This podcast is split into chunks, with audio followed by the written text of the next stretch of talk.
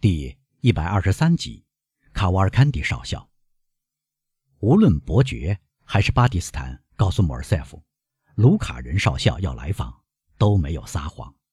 但这次来访却给基督山用作借口，拒绝阿尔贝向他提出的宴请。七点钟刚敲响，贝尔图乔先生按照主人吩咐，在两小时前已动身前往奥特伊。这时，一辆出租马车停在公馆门口。马车让一个五十二岁左右的男人在铁栅门旁边下车以后，就好像羞愧万分似的，一溜烟走了。这个男人身穿黑色类型胸式的礼服，这种式样看来在欧洲好像不会消失似的。一条宽大的蓝呢长裤，一双还很干净的皮靴，尽管不是锃亮的，而且鞋底厚了一些。麂皮手套，一顶帽子。形状近似宪兵军帽，白色滚边的黑衣领，要不是衣领的主人特意穿在身上，真可以看作一个枷锁。这个人就穿着这样一套别致的服装，在铁栅门拉铃，打听这里是不是香榭丽舍大街三十号基督山伯爵的公馆。得到门房肯定的回答以后，他走了进来，在身边掩上门，朝石阶走去。这个人的小脑袋棱角突出，头发花白，髭须浓密灰白。巴蒂斯坦一眼就认出了他来。巴蒂斯坦已知道来客的准确相貌特征，在门厅底下等候他，因此，他一在这个聪明的仆人面前通报姓名，基督山就得到了他来到的通报。陌生人被带到朴素无华的客厅里，伯爵在那里等候他。并含笑迎上前来。啊，亲爱的先生，伯爵说：“欢迎之至，我在恭候大驾。”大人确实在等候我呀，卢卡人说：“是的，我得到通知，今晚七点钟您到达。”我到达，您这样得到通知，一点不错。啊，好极了，不瞒您说。我担心会忘了这样小心周到呢。忘了什么事？忘了通知您。哦，不会的。您有把握不会搞错吗？我有把握。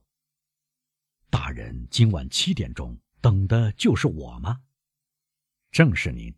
不过让我们证实一下。哦，如果您等的是我，卢卡人说，那就用不着了。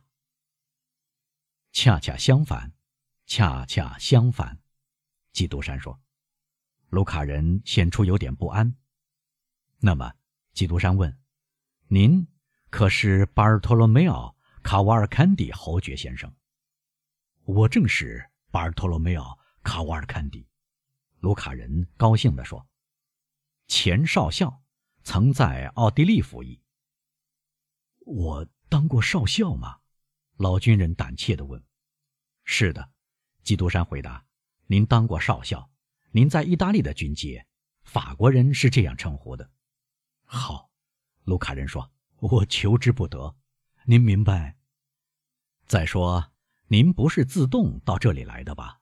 基督山又问。“哦，当然不是，别人要您来的吧？”“是的，是那位杰出的布佐尼神父。”“正是。”少校高兴的大声说。您带了一封信，这就是。没错，您一清二楚，给我吧。基督山接过信，拆开来看。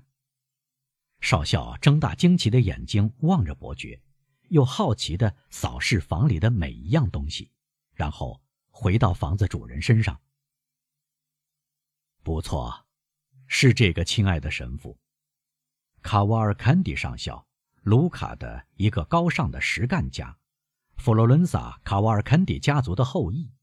基督山边看边念：“每年收入五十万。”基督山从信纸上抬起头，表示敬意。“五十万收入。”他说。“哟，亲爱的卡瓦尔坎蒂先生，有五十万吗？”卢卡人问。“写的清清楚楚，该是这样。”布佐尼神父对欧洲所有的大富翁都了如指掌。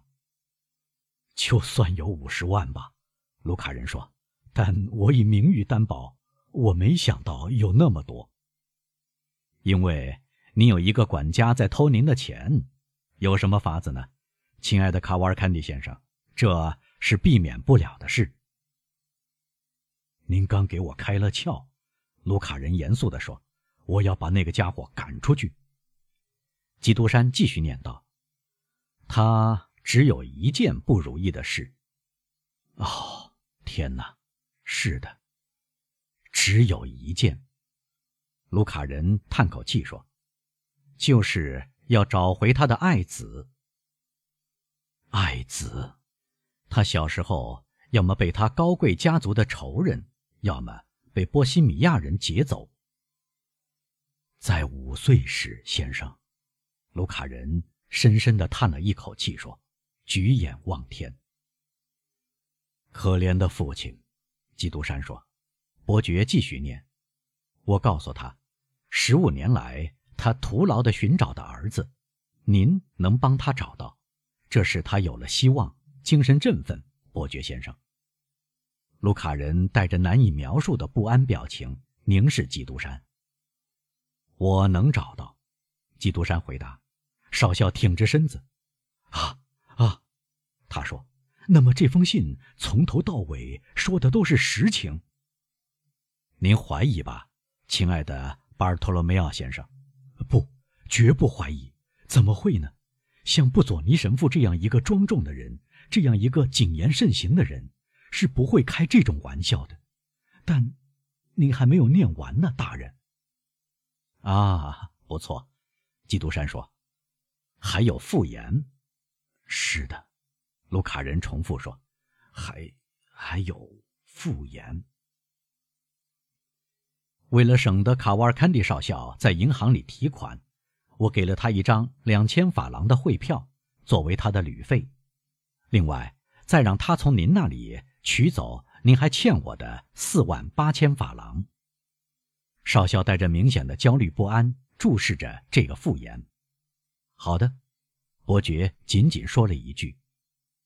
他说：“好的。”卢卡人喃喃地说：“这样，先生。”他又说：“这样。”基督山问：“复言也这样？复言怎么样？也同信的正文一样为您所接受吗？”“当然。”布佐尼神父和我，我们有账务往来。我不知道我是否还正好欠他四万八千法郎，我们之间不在乎几张钞票，啊，您这样看重这个复言吗，亲爱的卡瓦尔坎蒂先生？不瞒您说，卢卡人回答，由于完全信赖布佐尼神父的签字，我没有另外带钱，所以如果这笔来源告吹的话，我在巴黎就要进退维谷了。像您这样一个人，在任何地方会手足无措吗？基督山说：“得了吧。”当然了，人生地疏。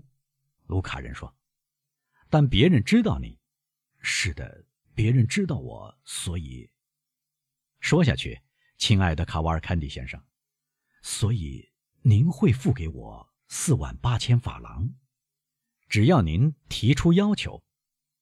少校转动着惊讶的大眼睛，请坐。基督山说：“说实话，我不知我怎么搞的，我让您站了一刻钟。呃，别介意。”少校拖过来一张扶手椅坐下。现在，伯爵说：“您想喝点什么？一杯赫雷斯酒、波尔图酒或者阿利坎特酒？来杯阿利坎特酒。既然盛情难却，这是我爱喝的酒。”我有上好的阿里坎特酒，来块饼干好吗？来块饼干吧，既然您硬要我接受。基督山打铃，巴蒂斯坦出现，伯爵朝他走去。怎么样？伯爵低声问。小伙子在那里，贴身男仆也低声回答。好，您让他进来了吗？像大人吩咐的那样，在蓝色客厅里。好极了。去把阿里坎特酒和饼干端来。巴蒂斯坦出去了。嗯，说实话，卢卡人说，我给您添了麻烦，我很不好意思。没有关系，基督山说。巴蒂斯坦端来杯子、葡萄酒和饼干，伯爵斟满一杯酒，而只在第二只杯子里倒了几滴。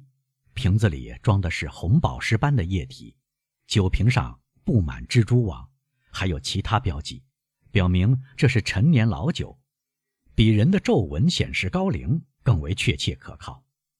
少校没有搞错，他喝哪一杯？他拿起斟满的酒和一块饼干。伯爵吩咐巴蒂斯坦将托盘放到客人伸手可及的地方。客人用嘴唇夹了一口阿里坎特酒，做了一个满意的鬼脸，又轻轻地把饼干在杯子里蘸了蘸。这样说，先生，基督山说：“您住在卢卡，您很富有，身份高贵，德高望重，具备了一个幸福的人的一切条件。通通具备，大人。”少校一口吞下饼干，说：“您的幸福只欠一样东西，只欠一件。”卢卡人说：“就是重新找到您的孩子。”啊，少校说，拿起第二块饼干，这正是我欠缺的幸福。卢卡人抬起眼睛，竭力要叹一口气。现在来。亲爱的卡瓦尔坎蒂先生，基督山说：“您万分想念的儿子是怎么回事？因为别人告诉过我，您一直独身。别人一直这样认为，先生。”少校说：“而我……是的。”基督山说：“而您甚至使人相信这个谣言。您想遮人耳目，掩盖年轻时的失足。”卢卡人挺直身子。摆出安之若素和正人君子的神态，同时谦逊地垂下眼睛，要么想约束住自己，要么想发挥想象力，一面偷偷观察伯爵。伯爵挂在嘴上的笑容始终表现出同样亲切的好奇心。是的，先生，他说：“我想遮人耳目，掩盖这个过失。这不是您的错。”基督山说：“因为一个男人是管不了这些事的。”哦，不，当然不是我的错。”少校微笑着说，一面摇摇头。“而是他母亲的错。”伯爵说。“是他母亲的错。”卢卡人大声说，拿起第三块饼干，“是他可怜的母亲的错。”